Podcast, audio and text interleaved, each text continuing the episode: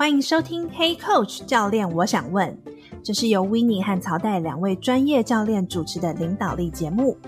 在职场上遇到带人的挑战吗？要如何激励团队提升向心力？有什么你想问，不知道要问谁的，都欢迎跟我们说。我们会提供实用的领导方法和技巧，也会邀请来宾分享他们的故事。让我们开始吧。嗨，大家好，欢迎收听 Hey Coach 教练，我想问，我是 Winnie。如果你是第一次收听我们的节目，我们会有访谈各领域的领导力来宾、专家，也会有我跟曹代会分享一些书籍的主题。每个月也会有固定的你问教练答的时间。那么今天会是由我来跟各位分享一些关于领导力的专业的分享。呃，每半年或者是岁末的时候，大家也都会蛮有兴趣的一个主题。根据领导自己，如何为自己争取升迁的机会呢？很多时候，大家在思考需要怎么样准备一个自己的绩效跟平时的表现，在这个年底的时候，你能够脱颖而出。当然，这不是一次的机会，而是我们需要长期的思考，那要有好的策略，并且来做准备。不知道大家在为自己争取一些呃升迁机会的时候有哪一些挑战呢？都欢迎来跟我们分享。那今天 Winnie 我会以一个担任十年 HR 的角色，那看过许多不同的组织担任这种 promotion committee 啊、就是升迁的小组，或者是在 leader 呃在担任主管的时候，我们所在乎的是什么？是什么样子的人？会是像我们想要去做一个 promotion 升迁的呢？因此，希望透过今天的分享，更能够让各位知道，接下来的你如何可以为接下来的半年、一年、三年去做一个长期的升迁的策略。当然，我相信很多听众都听到升迁的时候，第一个会想到的，升迁是不是我的职称就会改变？薪水接下来会如何样子的去增长呢？那今天我们比较不会去聊这两件事情，因为都是在升迁过程当中所带来的最后的结果，呃，在职涯上面的一个影响力或是一个规划，更多的呢会先来聊聊自己去做这个策略的一个规划。那今天想要以一个黄金圈的一个方式来跟大家分享，也就是回应到我们的 why 是什么原因我会想要做升迁呢？我是否有想要担任更高的职位或者是职责？第二个就是 how 我可以有哪些策略方式呢？到最后是一个 what 那我可以做什么？第一个，我们先聊聊 why 吧。我们每个人其实都可以先去清楚的知道，现在的我是否准备好要去争取这个更高的职位，或者是，呃，现在我的人生阶段是否适合呢？因此，呃，我觉得每个 promotion 或是每个升迁，并不代表就一定是你，或是你最适合去做一个争取升迁的机会。可以问问自己三个问题。第一个，就是以长远的发展来说。职涯的意义，或者是职涯的愿景是什么呢？就你可能要先思考一下，就是现在的你到你退休，甚至是你退休之后的人生，你的职涯它的意义代表的是什么？第二个可以去思考的，可以去画短一点的，就是为你自己的职涯去做一个 roadmap。这个 roadmap 的规划呢，可以写下一年的你、三年的你、五年的你、十年的你。你会看到你的职业会在哪一个阶段？举个例子，可能现在你是一位准备要进入一个主管阶段的，所以可能接下来一年到三年会是你希望你可以更多去锻炼，就是身为主管或者是这个领导者需要的一些能力。那也许到了五年之后，你会思考，嗯，我的影响层次希望可以更多层，所以我可能会希望影响到呃领导。两个不同层次的面向，或是两个不同的部门。那到了十年之后，你可能真的思考：哎，我自己想要来领导一整个组织，所以去思考一下自己的规划会是如何。那你也可以更知道如何的去做一个规划。第三个问题呢，也就去思考说，最后这些职涯的意义跟职涯的发展的规划，它是如何支持到你人生的蓝图，或是你希望的人生呢？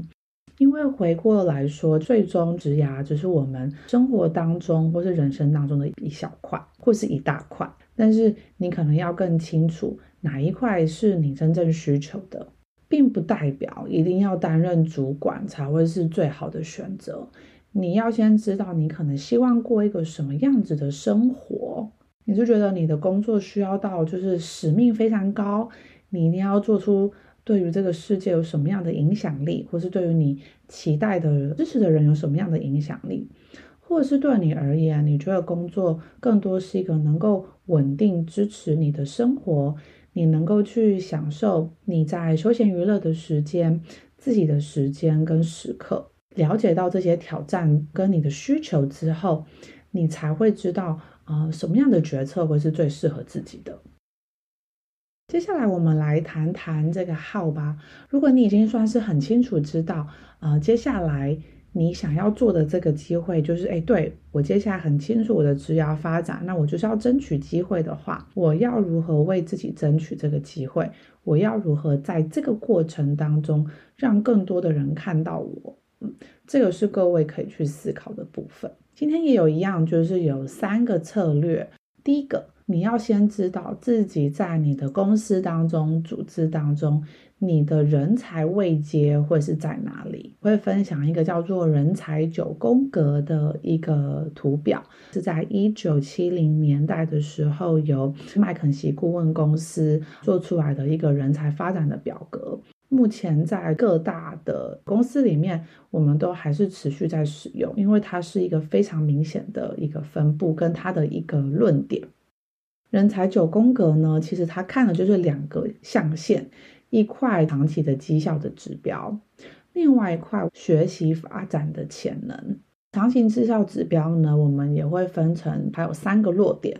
相对低、中间跟高。学习指标也是有低。中间更高，三乘三乘下来，这样我们就会有九宫格。它有包含了，哎，我们大家最希望看到的是这种所谓的持续之星，就是高绩效跟高的潜能。那这一群人呢，他就是最有机会立马可以去衔接下一个职位的人。其实，在许多的公司当中呢，我们可能会有五十到六十 percent 或七十 percent 的人会在另下一个阶段。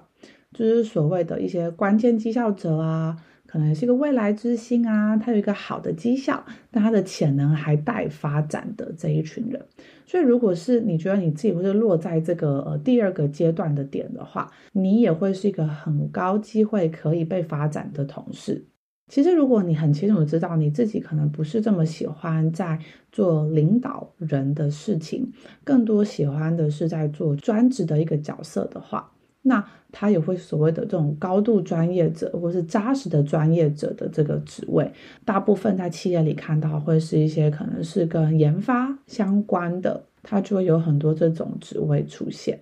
最后一个就是，如果你可能会是落在一个低绩效者，或是绩效不稳定者呢，那你更多的就要去思考说，诶，是什么原因自己的绩效可能还没有起来，或者是。嗯、如果你都尝试了，然后主管也尝试了，那可能也要思考一下，说，诶，这个职位是不是最适合你自己的天赋，并不代表说就是你可能就如此的不好，因为也许，哦，你目前选的这个方向的确不适合你，那也没关系，我们就了解知道自己的天赋在哪里，然后接下来前往你适合的地方去。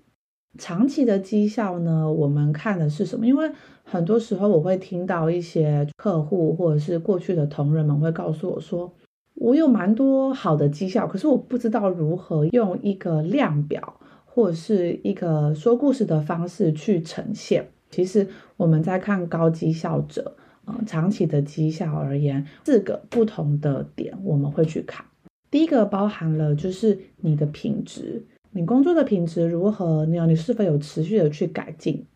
然后第二个我们会看的是你的品质以外，你是否可以做到一个好的数量，意思说你是否是可以高效的，有一个 quality 跟 quantity 的一个陈述。到最后，你所做的这些事情，它是否是一个有影响力的？第四个是你的价值观跟行为为哪一些。举例来说好了，哦，如果今天我们是一个品管的同仁，那当然他去检测这些产品是否是有最高品质是最好的，那他是否可以在最短的时间之内去检测出这个品质里面有一些问题？那我们很少去分享说，哦，这个品质我我做到这样的绩效之后，它对于公司的影响，它对于组织的影响有哪一些？那以及第四个就是价值观跟行为，因为其实我们在做 promotion 的时候，当你去到越高的职位，大家看的更多是关于这个人他是否可以代表这家公司的一个价值观，很少人会去看哦，我公司的一些 core value 是哪一些，大家会根据诶这个主管他是否有愿意。呃，聆听会知道他们是否尊重人啊、或者是这个主管他对于这个品质的要求程度如何，那也会代表这家公司他在整个所谓的品质的管理是如何的。这四个面向是大家可以去思考的层次，更多的是要专注在长期的绩效。绩效我们看的可能不是一时，因为一时它没有办法说明或者是代表。你本身是一个长期有 motivation，并且你已经熟练知道怎么做的，所以啊、未来的话，大家可以用透过这四个面向去分享有什么跟你是如何做到的，去让你跟别人有一个不同的点。那接下来我们也就会来看，我们刚刚看了一个是 performance 的层次嘛，那接下来我们就会看一些 potential，就是学习敏锐度、高潜质的人，我又蛮常听到说。啊，这是一个人格特质，我要怎么样量化，或是我要怎么样告诉别人呢？呃，人才九宫格里面有分享的一样，有四个面向。第一个是你本身的呃心智敏锐度为何？意思就是说，当你在面对一些复杂不明朗的局面的时候，你是否还是可以有那个韧性去找到解决方案？就是我们现在很常说的，你的复原力如何？第二个就会回归到人，因为其实我们在工作上很多时候还是跟人的合作，所以你在跟人相处的时候，你是否有能够有一个良好的情商，去了解他人的想法、他人的看法，并且就是善于沟通，然后解决互相的冲突。那第三个潜力，我们看的会是变革的敏锐度。尤其就是现在这个世界，呃，唯一不变的原则，不断的其实在改变。当你遇到一个新的事件的时候，你如何帮助自己有一个新的想法，或者是能够有勇敢的去面对，引入一些新的思维、新的观点，并且你还可以带领整个组织一起去适应这个变革。第四个就会是整个呃结果的敏锐度。你对于一些结果的要求，你是否能够有好的影响力、推动力，然后并且能够就是建立一些高绩效团队？这整个四面向就会是我们的学习敏锐度在呃看的事情。你如何去处理一些首次发生的事情，或者是当事情不断在变化的时候，你自己的能力跟意愿会是如何的呢？我知道这个内容有一点多，但是我也都会把它放在就是我们后面的表格，然后让大家可以去下载，你们都可以去思考一下这四个层次。因此，未来你在跟你的主管做一对一的沟通的时候，也可以用这些面向去跟他做对焦。他可能觉得，呃，你在人际敏锐度可能一到五分在哪里？OK，你可能自己觉得是三分。他可能觉得是四分，那原因又是什么？那差别有哪一些？这样你才会知道说，哦，原来很多时候我们在不同的角色，我们看到的点是不同的。那也更多可以帮助你去了解，嗯、主管的想法是什么。第二个呢，就是想跟大家分享的，透过人才九宫格的方式，其实也是在，呃，如何帮自己换位思考。当你在分享你的绩效跟潜力的时候，很多时候我们只会注重在当下工作内容的细节。你可能会很常告诉别人：“哦，我做了哪些事情。”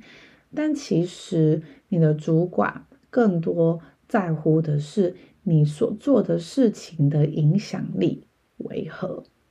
这样子可以帮你放大你的思维的格局，去扩大你的影响层次。回到我们就是领导力的三个阶段：领导自己、领导他人到领导组织。那其实这三个领导力跟整个影响力，并不是只有说哦，只有担任有带人主管的人，他才能够去领导他人跟领导组织。其实我们身为个人工作的贡献者，所谓的 individual contributor，我们还是有能力去做到啊、影响自己、影响他人跟影响组织的层次。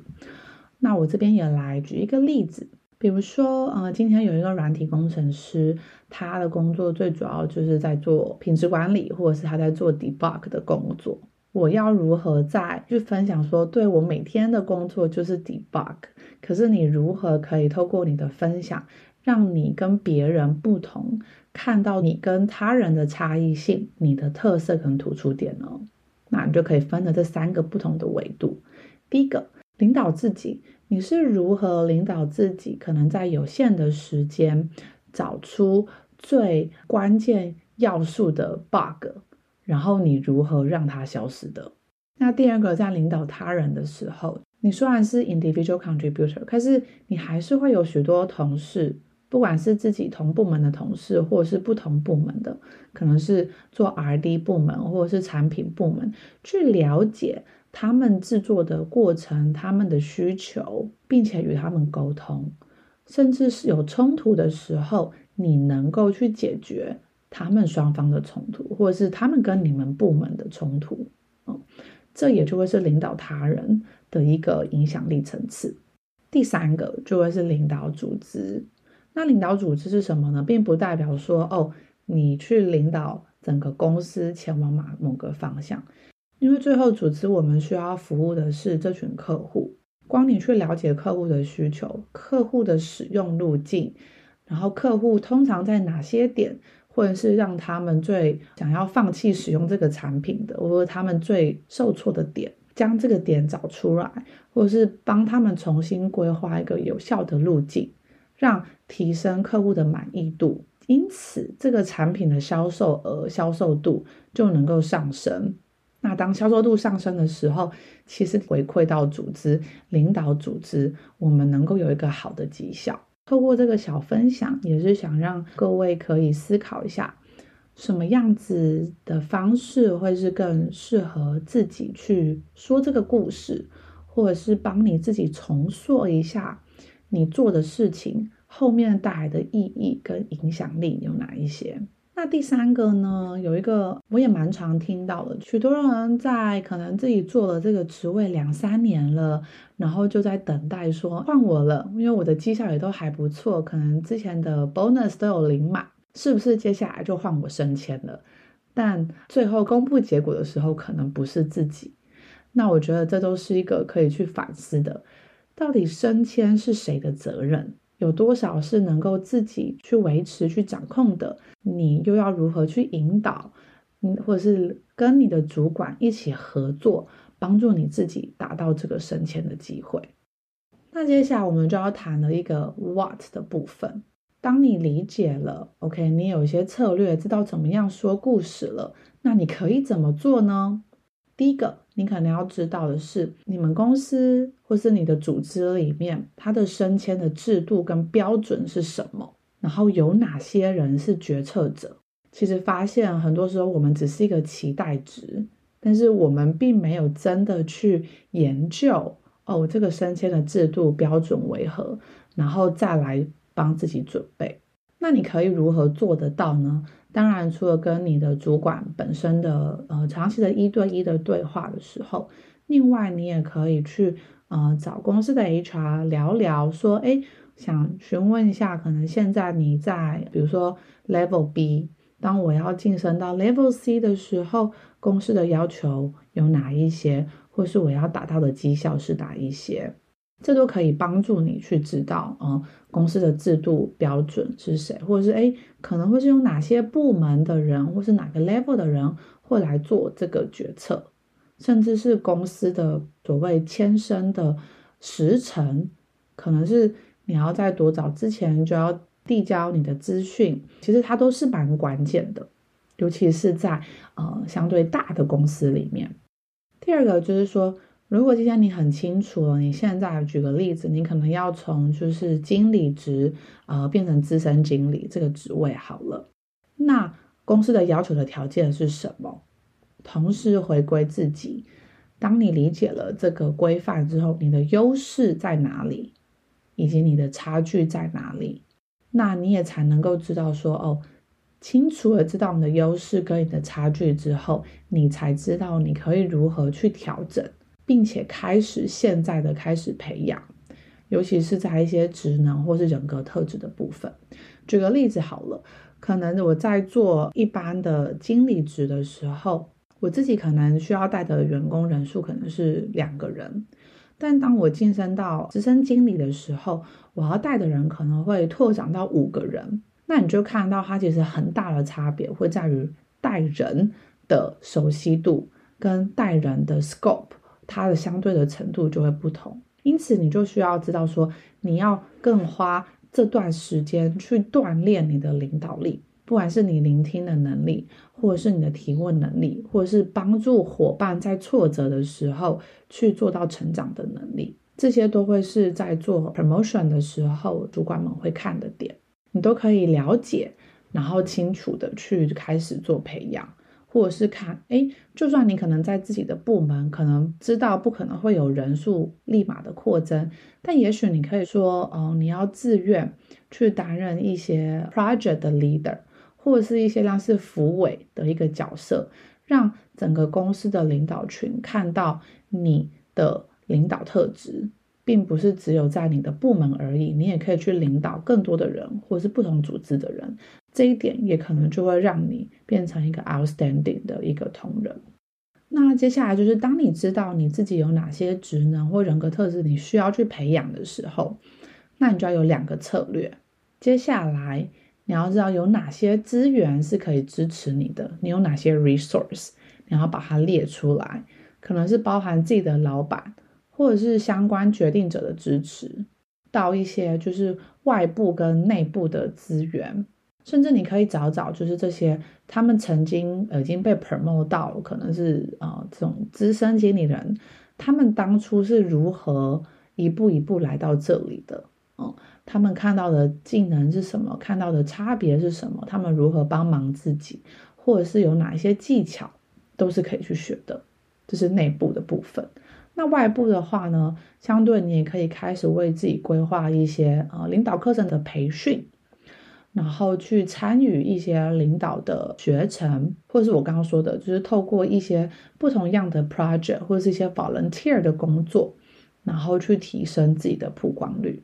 除了资源以外，你也要思考，诶，有哪些是阻碍你成为呃主管，或是接下来会被 promote 的原因。呃，当然每个公司的状况不同，所以你们可能去思考一下。但我今天来讲的可能是回归自己的一些声音。就有些人可能心中会有一些心魔，他其实呃并不是没有能力去做到这个 promotion 或者去争取这个 promotion，而是他可能更多是害怕那个如果我争取了，但不是我怎么办？或者是如果我今天真的被 promote 了。但是我在那个职位我没有成功的话，那我是否很失败？所以是自己这个批判自己的声音这一块是要重新来训练的部分，或是可以透过一些呃跟教练的对话啊，或者是跟一些朋友的对话，去帮你把你自己的这些害怕跟批评的声音确确实实的写下来，它到底是真实的事件，还是更多只是心中的一个呃声音，它不是真实的。那我相信，如果各位在写出来的过程之后，其实就也没有那么害怕的。然后第四个呢，就会是一个嗯，因为最近大家都在做就是个人品牌的建立。那很多人会说，啊，我又没有要自己就是创业，那为什么我要做个人品牌呢？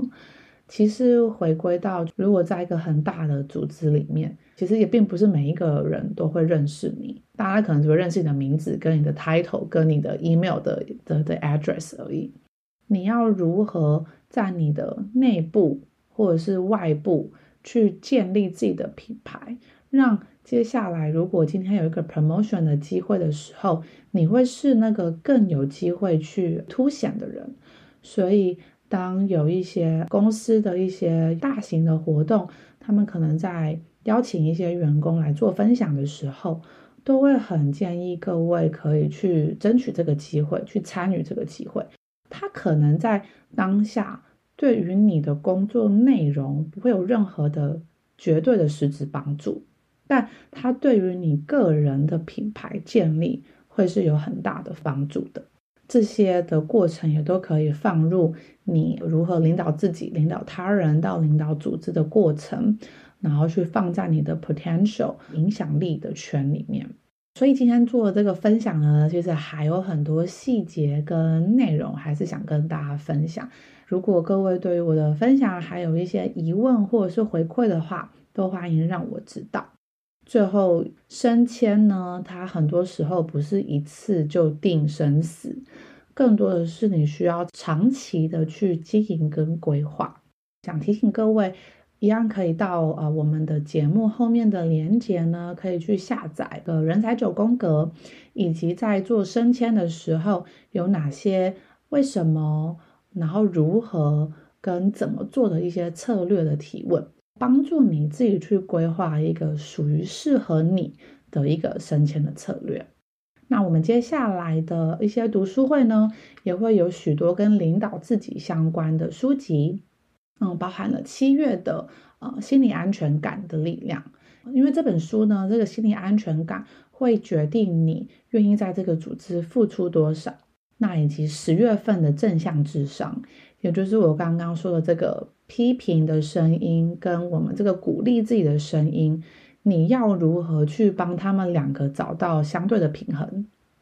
到十一月的就是向上管理，那也就是我们这个主题非常相关的一个内容。欢迎大家自己有兴趣的话呢，都可以来报名，或者是也可以购买我们的套票。如果你喜欢我们的节目，请到 Apple Podcast 给我们五颗星好评，这样才会有机会让更多的人听到我们的节目。也欢迎点选主页的链接，给我们一张便利贴，告诉我们你的心得或是想法，我们就会有机会在节目当中回应你的提问哦。感谢你收听 Hey Coach 教练，我想问，邀请你和 Hey Coach 的跨国人才社群一起共学，成为自信勇敢的领导者，共创更美好的职场环境。我是维尼我们下次见，拜拜。